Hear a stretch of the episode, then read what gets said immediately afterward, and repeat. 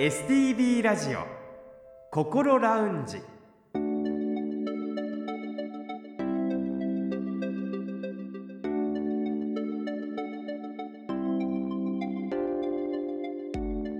おはようございます。北本隆夫です。今朝も聞いてくださっていますか？この時間は本人でもさらに家族でもなかなかわかりにくい心のお悩みについて一緒に考えていく番組心ラウンジをお送りします。心の悩みは本当に人それぞれだと思いますが同じような悩みを持ってらっしゃる方経験された方は他にも多くいらっしゃいます。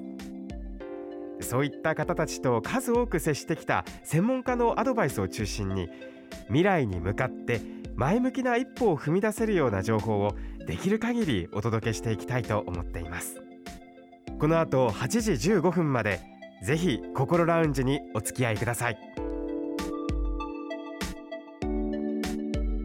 それでは今週も心ラウンジのアドバイザーをお迎えしましょう。札幌西区友メンタルクリニックの小誠代院長です。先生おはようございます。おはようございます。どうぞよろしくお願いいたします。よろしくお願いいたします。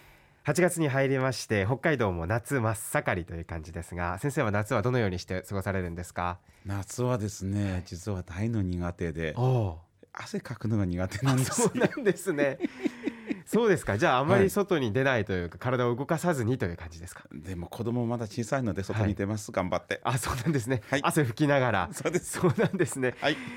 えー8月まあ、あと1週間ぐらいでもう涼しくなっていく頃かと思うんですけれども心ラウンジは8月は認知症をテーマにお送りしていきたいと思いますこれ認知症という言葉ニュースでも取り上げられますし新聞などでも話題になることが多いですからよく耳にする言葉ではあるんですが私正直詳しくはこう理解できていないところもあるので今回きっかけに私も皆さんと一緒にしっかりと学んでいきたいと思います。ということでまず先生にお聞きしたいのはそもそも認知症というのはどういったものなんでしょうか？そうですね。認知症というのはですね脳の病気でですねいろんな原因があってそれによってですね脳の認知機能が低下してそして生活がすごくしにくくなる病気ですけどもじゃあこの認知機能というのは何なのかって説明するとすごい難しいんですけど分かりやすく言うとやっぱ記憶が曖昧になる、うん。記憶力が悪くなる病気なんですよ。でこれをねまたね分類していくといくつもありましてですね、えー一番皆さんよく耳にすることあるのはおそらくアルツハイマー型認知症だと思うんですけこれどは聞いたことありますねそうですよね。でアルツハイマー型認知症いうのはね脳の中の記憶を司る部分がちっちゃくなっていくんですよ。萎縮していくんです。はいそしてあとはですね血管性認知症というのがありましてですね、これは要はね脳の中に血管が走ってます、ん。その血管が詰まったり出血したりすると、ん。その周辺の脳の組織脳みそがですね、やっぱり死んでしまいますね、でこれが血管性認知症と言います、はい。あとはですねさっきの2つよりは、えー少なくなりますけどレビ小体型認知症前頭側頭葉型認知症あといくつもマイナーな、えー認知症のタイプがありますね。じゃあ一概に認知症と言いますがその中には数多くの種類があるということなんですね。そうなんですよ。改めて整理しますがまずアルツハイマー型認知症そして血管性認知症さらにレビー小体型認知症ということでこの小体っていうのは小さな体ですね。レビー小体型認知症というものがありますそして、えー前頭側頭型認知症と前の頭そして側面の頭のお認知症ということになるんですよね。あのーお話を伺いますとやっぱり脳に何らかの問題が起きているっていうことが原因そうです。ということですけどこれはあの精神科の診療分野になるんでしょうか？えーとですね、これはですね、実は精神科の分野でもあれば、脳神経内科の分野でもあるんですよ。脳神経内科そうなんです。これはどういったところなんですか？えーとね、脳神経内科というのは、えー聞き慣れない言葉ですけれども皆さんにとってもっと分かりやすいのはおそらく神経内科です。神経内科はい、で神経内科はね実は脳神経内科と全く同じで、はい。何年か前に、えー神経内科を、えーという言い方をやめて脳神経内科という言い方にしようということになりまして、なのでまあ脳神経内科でも神経内科でも同じもんだと思ってください。はい、これは具体的に、えー脳神経内科にやはり行った方がいいって考えた方がいいですそうですね、はい。脳神経内科に行くとですね例えば MRI だったり、はい。CT だったりスペクトというまた聞き慣れない言葉でしょうけれども、まあ、要はいろんな診断をする、えー機会がありましてですねそれをもってですね脳の中どないなってんの？どうして記憶悪くなったの？っていうのを少しずつですね、えー検査して分かるようになっていく、はい。そういうところなんですよ。あーそうなんですね。機械がしっかり揃ってるっていうこと。そうですでは精神科に行くっていう選択肢もあるっていうことなんですか？そうです。ここちょっと分かりにくいでしょ、はい。例えば私たちが風邪ひいた時に外科には行きませんよね。うん。そうね。どうして同じ病気なのに両方行くのかいうとですね要はそもそも脳の中の問題だから脳神経内科が当然見るわけですよね。はい。特にどうしてなったの？っていうのが分からへん時は脳神経内科いろいろ検査をして賢い先生が多いので調べてくれはるんです。じゃあなんで精神科また入ってくるかいうとですよ多くの場合ですねこの記憶力が悪くなると同時にですね、えー周辺症状といって例えば幻覚が出たり怒りやすくなったり不安になったりするこれらの症状は実は精神科の他の病気とすごい似てるんです。うんなのでそういう症状を取り扱うのに慣れてるのは実は精神科の医師なんですよ。そうなんですね。はい。そういう意味でですね対処法はですね精神科の医師が慣れてることが多いので精神科でもいいと思います。脳神経内科でもいいと思います。あそうなんですね。実際にそのご家族の方のもしかしてっていうその思いっていうとどういう症状が見られた時にご家族の方はそういうふうに考えたらいいんでしょうかね。はい、えーこれはですねさまざまな症状があってはい、一つ二つだけではないんですけども重要なのはもともとえー認知症っていうのは何が問題かいうと記憶力が悪くなるんです。はい、記憶力言うてもですね具体的にどんなことがあるかいうと考えてみると例えば今日は何年何月何日っていうのはこれ記憶なんですよ。パッとカレンダーを見たりはい。時計を見たりしてそれを記憶したらしばらくそれが放置されるわけですから、はい。そうすると今日は何年何月何日っていうのは分からんかったらこれ実は認知症の始まりかも分かんないです。う。ん。直前に見たとかなんとなく自分の頭の中で記憶しているものが出てこないっていうかそもそも記憶されてないっていうことなんですか？そうです。今あ北本さんとてもいい言葉言いましたけれども、こう最近に直前に、えー見た本来は覚えられるものを忘れてしまう。これが認知症なんですよ。実はね不思議なもんで昔の記憶は残っとるんです。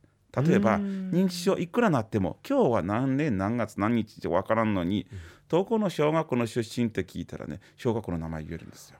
小学校の先生の名前まで言えるんですそうなんですね。そうです。最近覚えたものから忘れていくんです。ああそうなんですなので何年何月何日が分からんかったりそして今は、えー季節が何なのか分からんかったり。うん。でどこそこに来ましたけどもここはどこなのか忘れてしまったり、うんうんうんこれ直前最近の記憶が分からんくなります。そして分からなくなるとですねそこで認知症の方に多いのはそこでちょっとそれを隠そうとするんです。へあのよくねあの最近僕ね年取ってねもう物忘れが始まった認知症が始まったなはっはっはっていう人がいますえよね。ああ冗談で言うみたいなイメージですか？隠してないでしょ、はい。自分が記憶力悪くなったなと言ってうん。隠そうとしないのは実はですねこれほとんど認知症じゃないんです。認知症の方はそこを何とかして隠そうとするんです。ご自身でもやっぱり気づいていてはい。でそしてそれを隠そうとするっていうそうなんですよ。それが目立つんですね。そうなんですよ、うん。なので例えば、えーここはここに目の前にボールペンが今ありますけれども、はい。このボールペンの名前を思い出せへんかったら普通は「あこれなんだっけ?」って言いますけど「あこれ鉛筆やこれその鉛筆取って」って言うてしまうんです。へごまかすんですよ。ーうん別にわざとじゃなくてやっぱり知られたくないという気持ちが、あ先走ってしまいますね。そして物をどっかに置いたとしましょう。一番多いのはですね財布を置いてそしてその財布が見つからない。誰かに持っていかれたっていう。あこれも記憶力悪くなったからですよ。ーあーそうなんですね。そうですよ。盗まれてしまったと思うってことです、ね、盗まれてしまったという人結構多いんですよ。で一番ね嫌なのはですねそこにですね家族が疑われるんです。で家族の中で喧嘩になったりすること多いんですけれども万が一そういうこと言われた家族さんがいたらそれはですねもしかして認知症の始まりかもしれんと思っていただければいいなと思いますね。そういったところがサインとなってご家族の方がもし気づいたら認知症かもしれないと疑うっていうところですよね。そうですね認知症というのは疑ってみないとはい治療には全くつながらないんですよ。一方で今お伝えしたような症状が見られたとしてももしかしたら病院に行って、えーいろいろ話を聞くと認知症ではなかったっていう場合もあるんですか？あものすごい多いですよ。多いですか？そうですよ。例えば、えー今までこの番組の中で取り扱ってきた、えーうつ病という病気がありますよね。はいこのうつ病っていうのもですね、えー認知機能の低下を伴うことは多々ありますよ。もっと一般的に言うとあの年取って物忘れが激しくなったあこれもねしょっちゅうありますからそれを認知症って勘違いされることも結構あります。そうなんですねえ例えば一般の方がそれが認知症かどうか違うものかってこう見分ける目安のようなものはあるんですか？これはねとても難しいことなんですけれども、はい。えーよく言われるのは例えばですよ食事について言いますと何を食べたか思い出せないならばこれは一般的な物忘れですよね、昨日のお昼何食べたか、はい。あとっさに何だっけって思い出せないですよね。これ物忘れでいいんですよ。しかし食べたこと自体を忘れてしまうことがありますこれ印象ですね。お昼食べたのにまたお嫁さんのところ行って早くご飯出してくれませんか？っていうおばあちゃんおじいさんがいるんですけれどもこれはですねやっぱり認知症の可能性が高くなりますね。忘れたこと自体を忘れてしまう。忘れた内容を忘れてしまうというのがこれ認知症ではない可能性が多いんですけどもねそそしてですねもう一つはねこれ個人的に診察してて思うんですけど、はい私は認知症かもしれんと言うてやってくる方のほとんどは認知症ではないです。ああそうなんですねそうです。さっき言ったように自分が忘れたことに気づいていらっしゃるんですよ。はで気づいてない方は大体自分が認知症じゃないと言い張るんです。